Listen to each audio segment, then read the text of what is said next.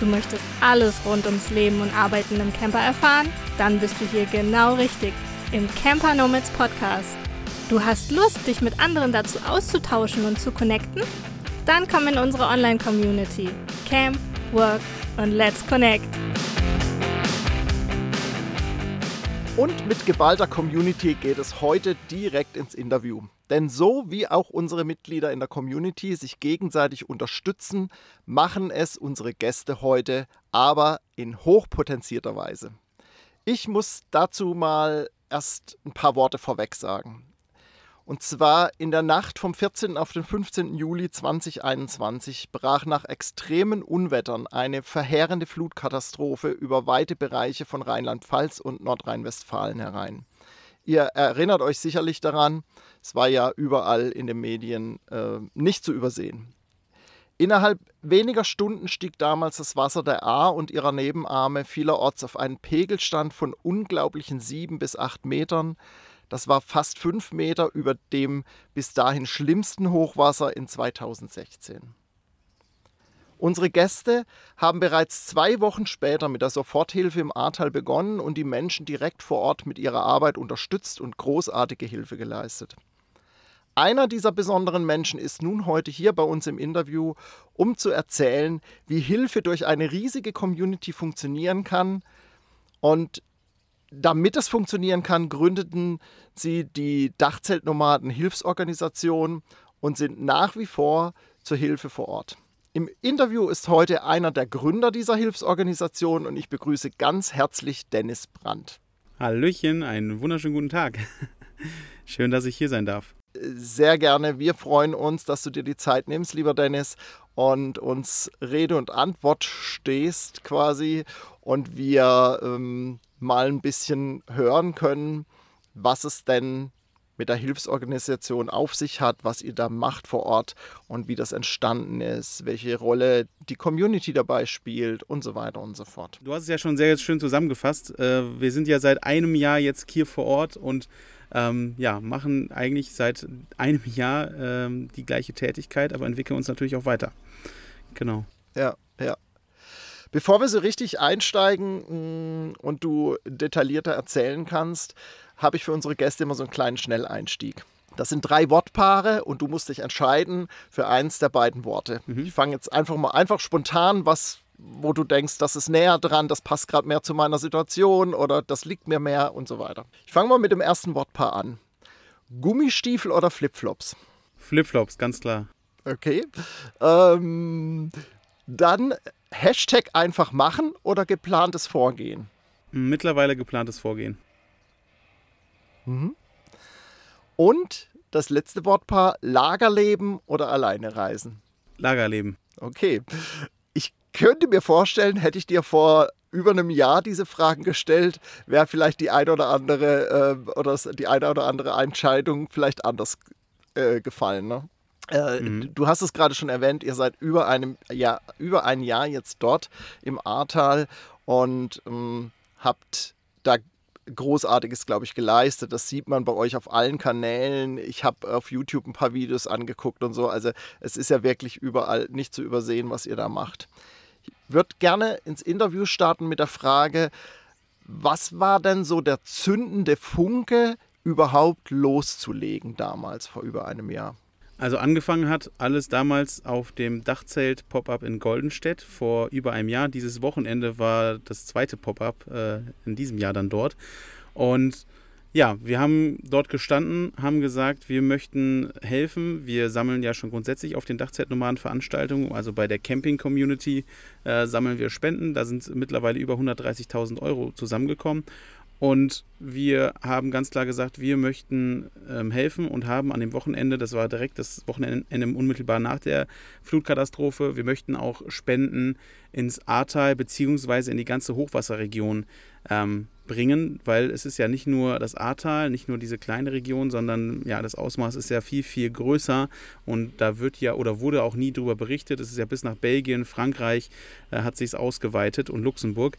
Und wir haben gemerkt, irgendwie wissen wir jetzt nicht ganz genau, wo wir das Geld hinspenden wollen. Wo kommt das Geld wirklich an? Wo wird direkt vor Ort geholfen oder spendet man das nur in einen großen Topf? Und ähm, haben uns dann kurzerhand in den Wochen oder in der Woche darauf äh, entschieden, mit diesen damals fast 14.000 Euro waren es, direkt in die Region zu fahren, mit anzupacken, haben sieben Leute uns gesucht, die mitfahren wollten, die auch ähm, zum Teil schon mal kurz vorher da waren, um zu helfen, um dann einfach ähm, das Geld auch an die richtige Stelle zu bringen. Und als wir hier angekommen sind, das Ausmaß dieser Katastrophe, die, diese überwältigenden emotionalen Bilder, die man da gesehen hat, die einem bis heute im Kopf geblieben sind, haben uns einfach so sprachlos gemacht und das Gefühl gegeben, okay, wir können nicht wie ursprünglich gedacht für sieben Tage bleiben und fahren dann wieder.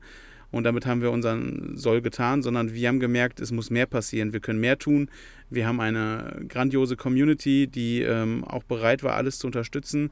Und innerhalb der ersten Tage, wo wir losgelegt haben, sind dann schnell 50, 80 Leute ähm, haben sich angemeldet, sind vorbeigekommen. Wir haben hier oben ein kleines Camp aufgebaut, haben mit einem Ort, der selber nicht betroffen war, hier oben die Versorgung ähm, gestellt, haben bis ähm, Ende Dezember auch in, ähm, für, für Betroffene aus Insul jeden Tag über 120 Essen ähm, ja, gemacht, also sowohl Frühstück als auch Abendessen bzw. Mittagessen. Und ja, wir sind da reingestolpert. Wir haben eine Amazon-Wunschliste angelegt, es ja. sind Spenden ohne Ende gekommen, ähm, Materialspenden. Wir haben die Hilfsorganisation im September gegründet, eine gemeinnützige, gemeinnützige Organisation, damit wir Spendengelder annehmen dürfen und ähm, haben einfach jeden Tag ähm, geackert, gemacht, getan. Äh, die ersten Monate tatsächlich auch ohne Pausentage und äh, hat sich mittlerweile alles äh, natürlich auch geändert. Wir sind gewachsen, wir haben Erfahrungen dazu gesammelt, Strukturen haben sich entwickelt. Ja. Und jetzt sind wir an einem Punkt, wo wir merken, okay, diese Hilfsorganisation, die wir hier gegründet haben, ähm, die kann mehr. Das ist ein Konzept, womit man einiges mhm. bewegen kann. Und das ist uns schon sehr, sehr schnell bewusst geworden. Aber der Weg dahin ähm, war eine Entwicklung und wir haben viel Erfahrung gesammelt. Ja, ja, super. Äh, da kommen wir auf jeden Fall noch dazu, wie das äh, jetzt weitergeht und ähm, was ihr alles so geplant habt und so weiter. Ich würde aber gerne nochmal zurückgehen. Hm, was habt ihr denn in der, in der Anfangszeit letztendlich? Also du hast gesagt, diese emotionalen Bilder, ich glaube, die haben wir alle vor Augen, wenn wir an diese Katastrophen denken, äh, die da passiert sind. Aber wenn man das dann live vor Ort sieht, das wissen wir auch ähm, von, von anderen Geschichten, ist es halt nochmal äh, ganz anders und viel intensiver, wenn man das direkt erlebt. Hm, da können wir vielleicht nachher auch nochmal drauf eingehen, wie ihr das bewältigt habt, weil das macht ja auch was mit euch, mit den Leuten vor Ort und so weiter. Aber mit welchen konkreten Arbeiten konntet ihr denn am Anfang direkt, ich sag mal so in den ersten äh, äh, sieben Tagen oder auch dann die nächsten ein, zwei, drei, vier Wochen, mit welchen Arbeiten konntet ihr die Leute denn da unterstützen? Also du hast gerade schon gesagt, zum Beispiel das Kochen für die Menschen. Klar, die haben ja von heute auf morgen nichts mehr gehabt, nur noch die Klamotten am Leib wahrscheinlich, viele, und ähm, konnten ja dann nicht mal mehr für ihr tägliches Essen sorgen. Also, äh, so, also die Grundbedürfnisse haben ja schon gefehlt. Ne? Was habt ihr so geleistet in dieser Zeit? Als wir am Anfang hier hingekommen sind, haben wir erstmal geschaut, was können wir tun. Wir sind über Emily Miller hier hingekommen, die schon in den ersten Wochen aus Köln sehr viele Studenten mit dem Bus organisiert hat, die hier vor Ort angepackt haben. Ähm, teilweise bis zu 300, 400 Leute pro Tag. Ja, und da haben wir uns angeschlossen, sind da mitgefahren, hatten äh, unsere Dachzeltautos dabei und es hat sich ganz schnell herausgestellt, okay, wir mit unserem Motorsägen, mit unseren Geräten, die wir dabei hatten, äh, können noch mehr tun und ähm, die Schlammarbeiten, also Schlammschippen, war großenteils eigentlich schon erledigt. Ja, und dann haben wir gemerkt, okay, die Leute brauchen jetzt Hilfe im Haus. Es muss der Putz raus, es muss der Estrich raus. Ähm, die Häuser müssen gestemmt werden, müssen wieder getrocknet werden.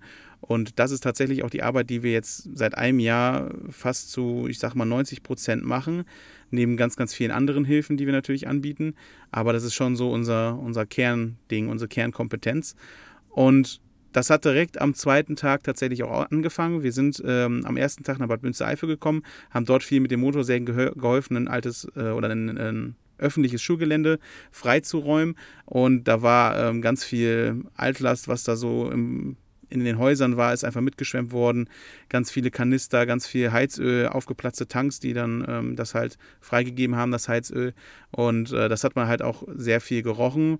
Und wir haben halt versucht, dann so viel wie möglich da auseinanderzunehmen und auch irgendwo das halbwegs den Müll noch zu trennen, soweit es halt möglich war. Und dann hat uns Emily auch mitgenommen und hat gesagt, Jungs, ihr könnt oder ihr müsst an die A fahren, da könnt ihr wesentlich mehr tun. Da sieht es viel, viel schlimmer aus. Und sie hat dann gesagt, komm, wir fahren mal runter nach Insul sind da auch ähm, direkt am Haus gewesen, wo wir geholfen haben, Klinker von den Wänden zu oder von der Außenwand runter zu, zu hauen, damit die Wände trocknen können und wir die Dämmung rausholen können. Ähm, und dann sind wir halt ganz schnell nach Altenburg gekommen und haben dort direkt auch am zweiten Tag geholfen, haben uns Stemmhämmer organisiert über die Community, haben einen Aufruf gemacht und äh, haben dann dort angefangen, den Putz runterzuholen. Und ja, das ist äh, eine Arbeit, die wir alle vorher nie gemacht haben. Es war irgendwie, ähm, ja, wir machen einfach mal, wir probieren mal aus und haben nachher ganz, ganz schnell festgestellt, okay, gut, da sind ganz, ganz viele, die diese Hilfe benötigen. Und dann wurde das zu unserer Kernaufgabe hier vor Ort. Und seitdem machen wir das und wir geben uns da ähm, immer Mühe, dann auch alle mitzunehmen, eine gute Einweisung zu machen, dass halt auch keine Schäden entstehen an den Häusern, weil man kann auch viel falsch machen dabei. Und das war uns von vornherein sehr, sehr wichtig, dass das alles gut abläuft und richtig gemacht wird. Und ähm, wir haben ja sehr schnell sehr viel dazugelernt und geben das Wissen dann auch immer an die Leute, die vorbeikommen zum Helfen, die dann auch teilweise nur für einen Tag kommen äh, weiter und äh, teilen das dann auch immer ein, begleiten die Baustellen und sind dann natürlich auch für ganz, ganz viele Sachen im Hintergrund verantwortlich, zuständig für die Betroffenen. Wir telefonieren, wir verteilen Spenden, ähm, wir organisieren Transporte, wir tran also haben Lebensmittel organisiert, ja, und haben dann auch eine Verpflegung gestellt bis Dezember. Also ganz, ganz viele Sachen, die so im Hintergrund noch passieren. Bautrockner haben wir über 80 Stück auch gekauft ähm, über Spendengelder.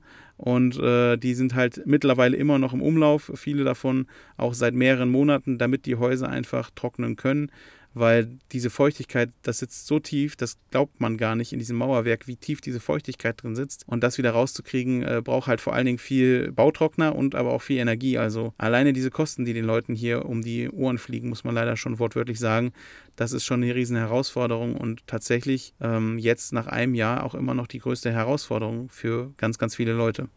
Ja. Okay wir haben Themen, wir könnten, also das, das wäre eine Samstagabendshow im, im äh, deutschen äh, Fernsehen, würde ich mal sagen. Also äh, da müsst ihr wahrscheinlich auch nochmal hin, vielleicht wart ihr auch schon, das weiß ich nicht, was ihr alles schon gemacht habt. Also mich, mich treibt jetzt so diese Frage um, nun haben die Leute den ganzen Tag gearbeitet, haben mittags noch was zu essen bekommen und abends wie organisiert man so ein Dorf, so ein Camp? Ihr nennt es selbst äh, äh, autarkes Camp, was ihr euch aufgebaut habt. Das war ja nicht von Anfang an so. Magst du uns da mal so ein bisschen auf die Reise mitnehmen, wie ihr das am Anfang gemacht habt? Einfach mit dem Dachzelt irgendwo an Waldrand, wo es noch einigermaßen trocken war?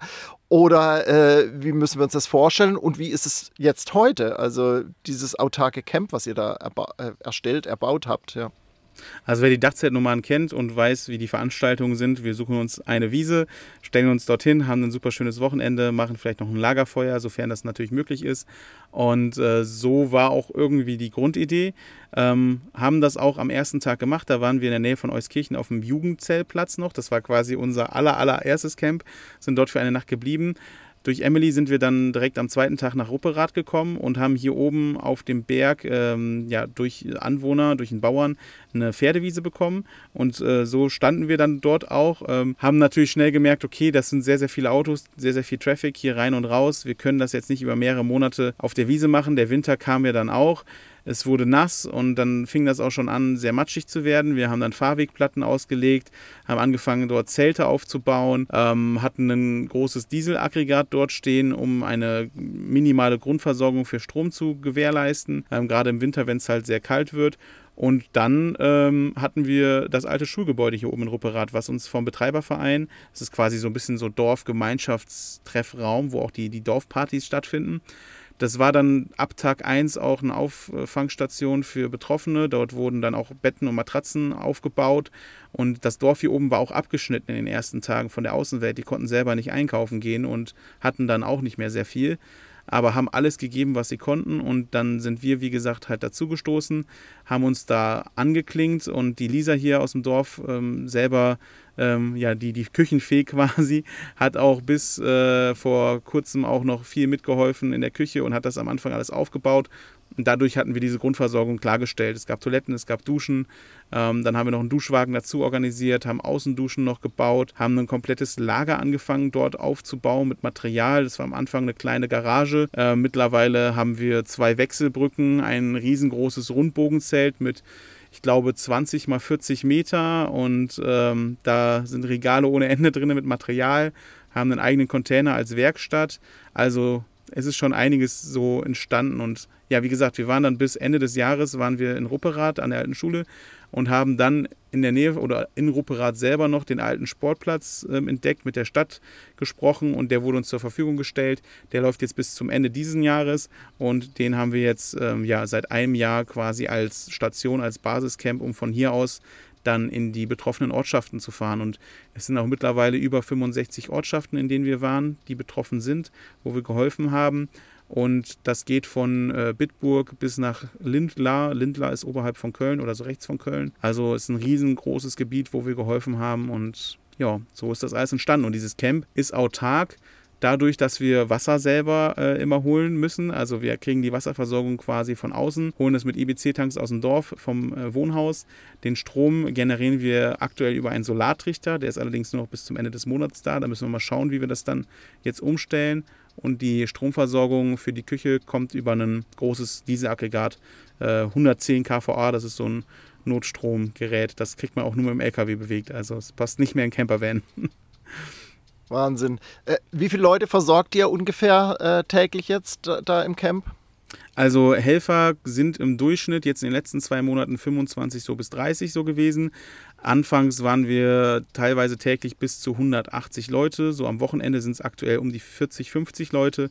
Also es sind schon einige Leute, die hier äh, täglich dann hinkommen. Ich habe auch gerade noch mal kurz unsere Zahlen angeschaut. Also wir haben insgesamt jetzt äh, ja, fast 16.000 Personentage äh, investiert. Also über 3.000, ich glaube fast 4.000 äh, unterschiedliche Helfer waren mittlerweile hier, die auch immer, immer wieder kommen und teilweise ihren ganzen Jahresurlaub hier auch verbringen. Egal ob mit Camper, Dachzelt oder oder also was auch immer. Wir hatten noch Leute mit der Hängematte hier und mit dem Fahrrad und im Bodenzelt oder wir haben auch Schlafplätze hier vor Ort. Es ist so ein bisschen all-inclusive helfen, wenn man äh, ein Wort dafür finden möchte. Also wir versorgen dann, ähm, ja, oder wir sorgen dafür, dass die Helfer rundumlos, rundumlos sorglos sind. Ähm, aber ja, das Einzige, was sie mitbringen müssen, ist gute Laune und die Motivation, was Gutes zu tun. Hm, ja. Äh, also Ehre, ich stelle mir das sehr, sehr äh, aufregend vor und ähm, das ist echt eine Wahnsinnsleistung, die ihr da vollbringt. Also ich glaube, das kann man auch se selbst ohne vor Ort gewesen zu sein, wie ich jetzt, ähm, kann man das so behaupten. Ähm, Hast du mal vielleicht noch mal so drei, vier Beispiele? Du hast gerade ein paar Zahlen genannt, was ihr so an Material weggehauen habt oder was ihr vielleicht täglich weghaut an Material. Nur so, äh, ne, ne nur so ein paar Einblicke, dass man mal so eine Ahnung hat. Ähm, ja, äh, ich weiß, dass ihr irgendwann mal nach Bohrhammern gefragt habt, beziehungsweise den Aufsätzen vorne und so weiter und so fort. Hast du da mal irgendwie so ein paar Zahlen, wo du sagst, ja, das ist noch mal so äh, herausragend? Also ähm, an Geräten hatten wir wahrscheinlich mittlerweile über 1000 Geräte hier, äh, Bohrhammer. Wir haben auch viel abgegeben am Anfang, wo wir dann mehr Geräte hatten, als wir benötigt haben, um andere auch zu unterstützen, auch Betroffene zu unterstützen. Und alles, was wir am Material haben, gucken wir natürlich, dass es auch irgendwo nachhaltig ist und wir uns jetzt nicht darauf ausruhen und einfach nur um es zu haben, sondern wir gucken, was ist halt nach Bedarf sinnvoll hier auch zu lagern. Und ja, das ist je nachdem, wie groß so eine Gruppe ist, wenn man mit 20 Leuten hinfährt, ähm, dann braucht man auch schon mindestens so 30, wenn nicht sogar 40 ähm, Geräte, damit man ähm, die versorgen kann, die Baustellen. Ähm, es arbeiten nicht alle gleichzeitig, aber die Geräte laufen sehr schnell warm.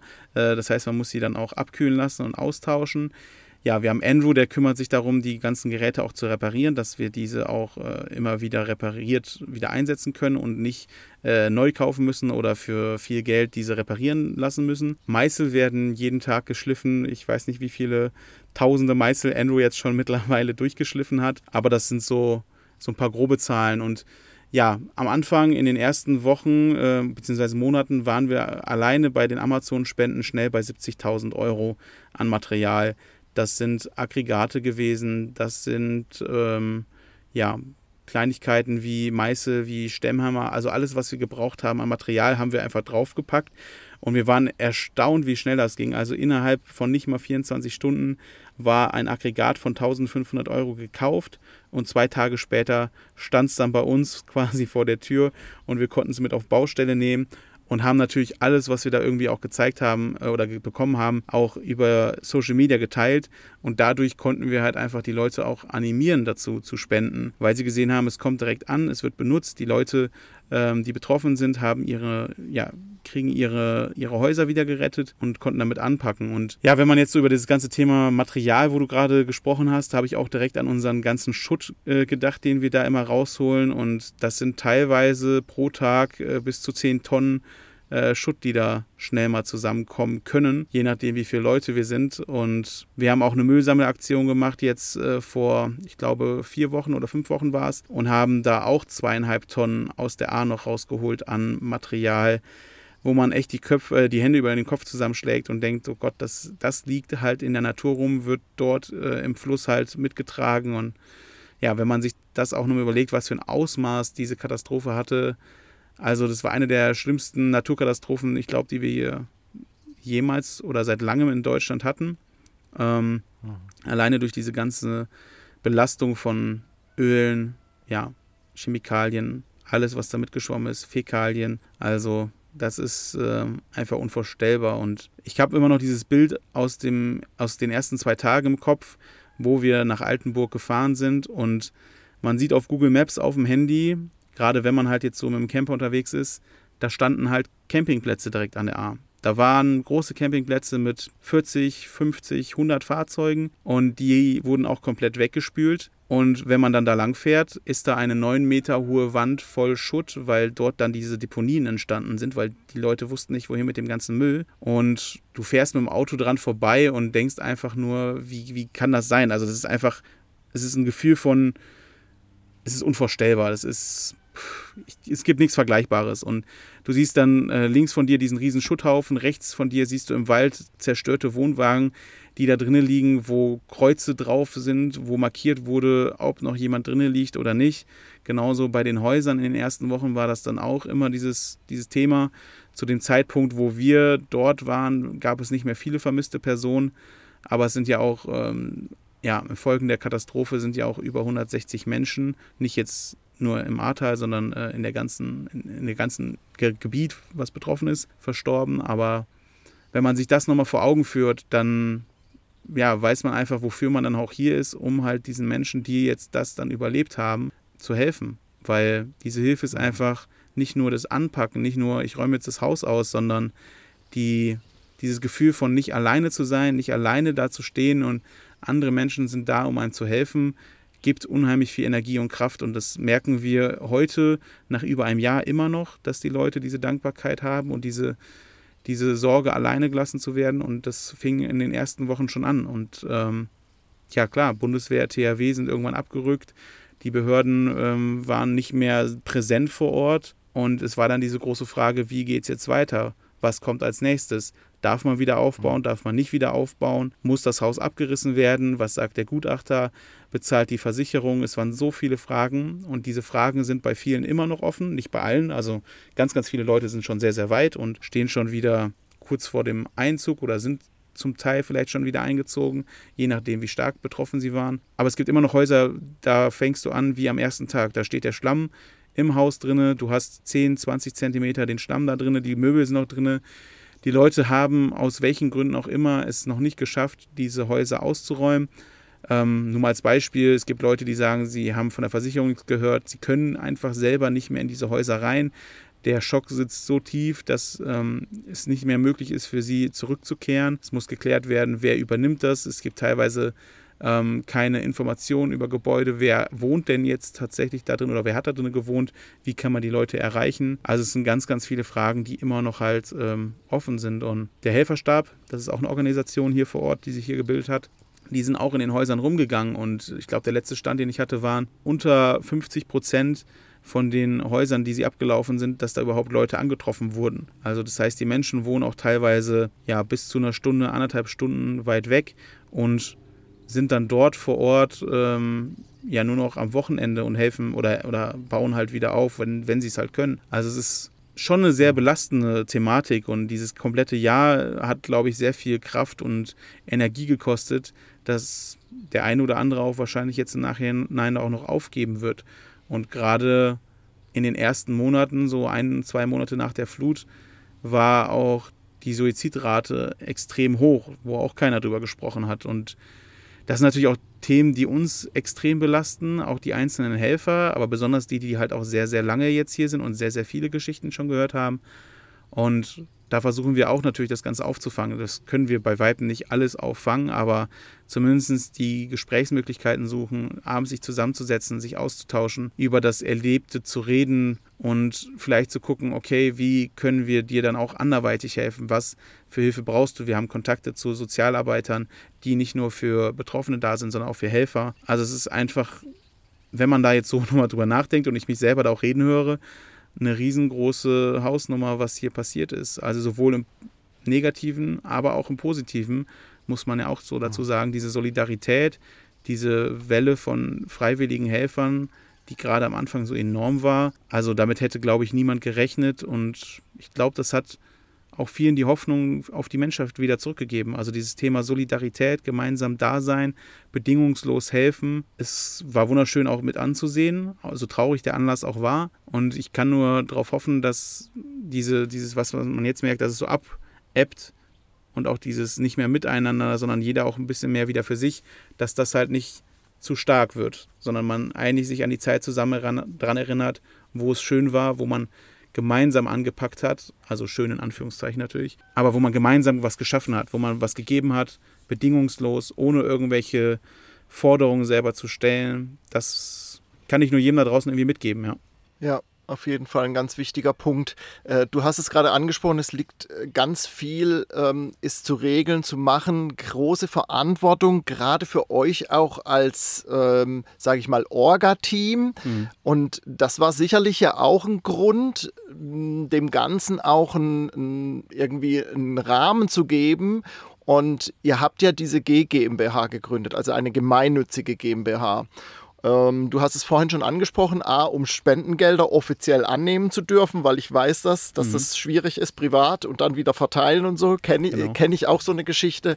Ähm, deshalb habt ihr diese G GmbH gegründet, aber ihr habt ja auch ein festes Team quasi in dieser G GmbH, in diesem Konstrukt, äh, sage ich mal, wie, wie, dich jetzt als einer der Geschäftsführer, äh, da gibt es bestimmt noch mehr Leute. Wie können wir uns das vorstellen? Weil das ist ja, wie du sagst, ihr habt eine Riesenverantwortung für die Hilfen vor Ort, für die Helfer, äh, für alles drumherum, das Netzwerk. Du hast angesprochen, andere Organisationen sind da, mit denen ihr kooperiert und im Austausch seid.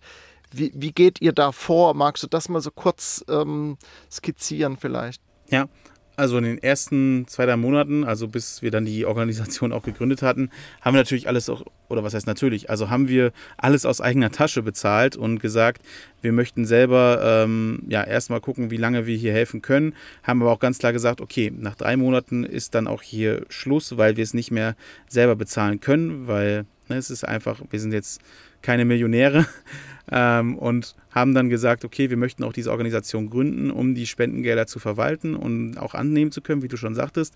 Ähm, ging erstaunlich schnell. Also wir hatten innerhalb von drei, vier Wochen die Organisation angemeldet, den Freistellungsbescheid auch gehabt. Also da auch nochmal ein Riesendank an die äh, Behörden, die da wirklich auch ähm, sehr bereit waren, weil sie ja auch selber teilweise betroffen waren oder Familie haben, die betroffen waren. Und dann ist es so, dass wir gesagt haben, okay, wir haben jetzt viele Helfer da. Wir haben gemerkt, wir können das auch nicht mehr alleine irgendwie wuppen. Also wir brauchen irgendwie auch ein Team. Wir brauchen Leute, die beständig da sind, die das mitorganisieren, die sich um Bereiche kümmern, ob es jetzt Lager ist, die Baustellenkoordination, das Camp an sich, ähm, Küche, ähm, auch dem ganzen Bereich Social Media Marketing, also dass wir da auch die Werbung am Laufen haben und dafür haben wir natürlich dann auch gesagt, es muss irgendwo auch eine Entlohnung da sein, damit die Leute nicht nachher selber vor der Tür sitzen. Und als äh, GmbH haben wir die Möglichkeit, auch die Leute anzustellen. Ähm, die wurden auch mitfinanziert über die Aktion Deutschland hilft. Da sind wir jetzt gerade auch dabei, nochmal den einen weiteren Antrag zu stellen. Aktion Deutschland hilft hat ja auch Spendengelder gesammelt. Ähm, war übrigens auch sehr, sehr viel in der Presse und wurde dann auch viel erzählt, wo sind die Gelder, wo geht das hin. Und das ist tatsächlich auch der größte Knackpunkt, den wir festgestellt haben.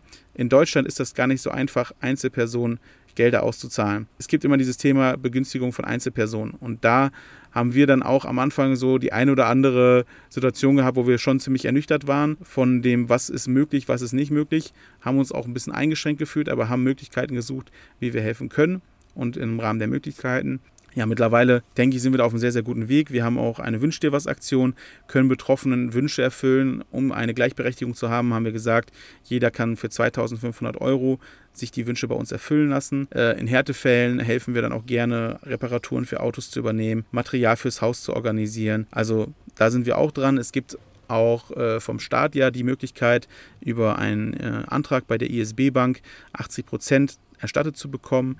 Für die Versicherten ist es halt ähm, so, dass sie auf die Versicherung warten müssen. Aber es ist halt unheimlich komplex, dieses ganze Thema Finanzen, Geld, wo bekomme ich meine Mittel her? Ähm, und dann gerade für die ältere Generation, die einfach da stehen und sagen, ja, jetzt muss ich online irgendwas ausfüllen, wie soll das denn gehen? Wir haben uns irgendwie auf die Fahne geschrieben, zu sagen, wir möchten es natürlich im Rahmen der Möglichkeiten so einfach wie möglich machen und nur das Nötigste an Bürokratie ähm, irgendwo erfüllen. Aber wir merken halt auch jetzt immer mehr und mehr, das ist gar nicht so einfach. Und äh, ja, das ist halt auch unheimlich viel Zeit, die da reinfließt. Wir haben auch eine Steuerberaterin, mhm. die uns super berät. Also unser Steuerberater, der ähm, kommt selber aus Altenburg und seine Mutter ist betroffen. Da haben wir jetzt auch ihr letztens noch geholfen und äh, da gibt es auch ein YouTube-Video zu. Da haben wir auch einen Wunsch erfüllt. Mhm. Und ja, das sind so die Sachen, die man halt macht. Und es ist eigentlich so ein so viel, dass man das eigentlich gar nicht irgendwie alles in Worte fassen kann, weil immer jeden Tag mhm. noch was Neues dazukommt. Ne? Genau. Mhm. Ja. Was denkst du denn, wie lange ihr noch im Ahrtal jetzt äh, da unterwegs seid? Du hast es eingangs des Gesprächs äh, schon angedeutet, dass es eben auch Ideen gibt, diese Hilfsorganisation nicht aufs Ahrtal zu beschränken, sondern auch für andere Bereiche irgendwie auszuweiten. Das würde ich gern so zum Ende des, des Interviews jetzt nochmal so mit mhm. aufnehmen. Also wie, was, denkt, was denkst du, wie lange seid ihr noch dort vor Ort? Kann man das überhaupt abschätzen? Und was passiert danach? Was ist geplant? Also wir denken schon, dass wir noch langfristig hier sein können, um zu helfen. Die Hilfe wird sich verändern. Wir werden nicht mehr weiterhin diese Arbeit, diesen Umfang ähm, leisten können wir ihn schon, aber es ist auch die Frage des Bedarfs, wie sich das verändert. Ähm, wir haben diese Wünsche, die wir jetzt noch erfüllen, das ist auch unheimlich viel Arbeit. Ich denke mal, solange die Hilfe notwendig ist, wir haben irgendwie so drei oder vier Säulen, wo wir sagen immer, die, die halten oder die halten uns hier fest, damit wir helfen. Ähm, das ist einmal natürlich, dass die Betroffenen Hilfe brauchen, dass weiterhin freiwillige Helfer kommen, dass es finanziell auch klappt und wir brauchen halt ein Camp, eine Basis, von wo wir aus operieren können. Und das ist alles aktuell gegeben. Wenn eins davon äh, irgendwie wegfallen sollte, müssen wir gucken, inwieweit der Rest sich halt noch umsetzen lässt. Ähm, aber ich denke mal, solange die Hilfe notwendig ist, werden wir das auch tun. Und wir merken es ja gerade, glaube ich, alle in der Welt, was los ist, wie viel passiert. Ähm, es verändert sich sehr viel und ich glaube, dass wir zukünftig noch viel mehr helfen können. Und mit dem, was wir hier angefangen haben, etwas losgetreten haben als nomadische Hilfsorganisation vielleicht, die nicht nur irgendwann in Deutschland helfen oder in Deutschland hilft, sondern auch irgendwann im Ausland helfen kann. Und ja, wer weiß, was uns noch erwartet in den nächsten Jahren. Also ich meine, Tilo war ja auch ähm, Anfang des Jahres äh, in Polen an der Grenze zur Ukraine, eineinhalb Wochen oder zwei Wochen nachdem der Krieg ähm, dort ausgebrochen ist. Und wir merken auch einfach, dass da unheimlich viel Hilfe notwendig war. Was wir da in Zukunft dann noch machen und wie wir das Ganze aufbauen, ähm, wird sich einfach zeigen. Ähm, ja, es gibt viele andere Projekte, wo wir helfen können. Es gab in Deutschland auch äh, schon Fälle in der Schweiz und in Österreich, als dort ähm, die Unwetter waren und auch unheimlich viel weggeschwemmt haben. Also ich denke mal, wir versuchen jetzt auch in den nächsten Wochen, also wir haben jetzt ab nächste Woche Montag auch anderthalb Projektwoche, wo wir sagen, wir möchten einfach mal drüber sprechen, wie geht es weiter, was können wir helfen noch hier vor Ort, wie können wir zukünftig andere Projekte machen. Und wir sehen da unheimlich viel Potenzial, weil das einfach eine Organisation mhm. ist, die so agil ist und wo wir sagen können, ey, wir brauchen einfach Helfer, wir brauchen unseren Camper, wir fahren irgendwo hin, nehmen das Material mit, packen mit an, egal wie lange es ist, bauen ein Camp auf, sind weitestgehend autark und ähm, brauchen keine Hotels, brauchen keine großen, keine Ahnung, Anlagen, keine Gebäude, sondern können dort, wo wir gerade sind, dann erstmal anpacken und ich denke mal, das wird die Welt leider zukünftig häufiger brauchen. Ja. ja, sehr spannend und ich glaube, das ähm, mündet auch wieder in den Bereich, den du angesprochen hast, mit der Hilfsbereitschaft, mit der Solidarität. Äh, es menschelt wieder, wie es äh, oftmals benannt wird. Und ich glaube, das ist wirklich so ein Bereich, der wieder mehr im Fokus stehen wird. Also da stimme ich dir auch voll zu. Ich glaube, das ist wirklich ein Bereich, der, der sich gerade total wandelt in der Gesellschaft, auf der ganzen Welt. Und mh, hm, ich finde es sehr spannend und finde euer Projekt, oder es ist ja schon kein Projekt mehr, eure Organisation finde ich ja mega spannend, unterstützenswert auf jeden Fall. Also ich kann allen Hörerinnen und Hörern heute hier im Podcast nur noch mal empfehlen, guckt in die Show Notes, guckt in den begleitenden Blogartikel, da wird einiges dazu drinstehen. Ihr findet die ganzen Links zu der äh, Dachzeltnomaden Hilfsorganisation, guckt euch die Videos an. Es ist alles so sehr auch authentisch, finde ich, was ihr da macht. Und ähm, so niedrigschwellig, dass jeder sich auch angesprochen fühlen kann. Also schaut da gerne vorbei. Ehrenamt kann cool sein, ja. Ja, ja, ja, kann cool sein, genau. ähm, danke für deine Zeit und für, für die ganzen Insights. Und äh, es ist ja nur ein kleiner Snippet, äh, den wir heute hier abbilden können im Interview aber es ähm, hat mir wirklich auch viel ja, Freude gemacht, in dem Sinn, dass es dazu beiträgt, diese Idee der Hilfsorganisation einfach weiter zu verbreiten, neue potenzielle Spender oder eben auch Helfer zu erreichen damit und ähm, dass ihr da weiterhin gute Arbeit leisten könnt und das auf soliden Füßen weiter steht und eure vier Säulen gegeben sind. genau, ja.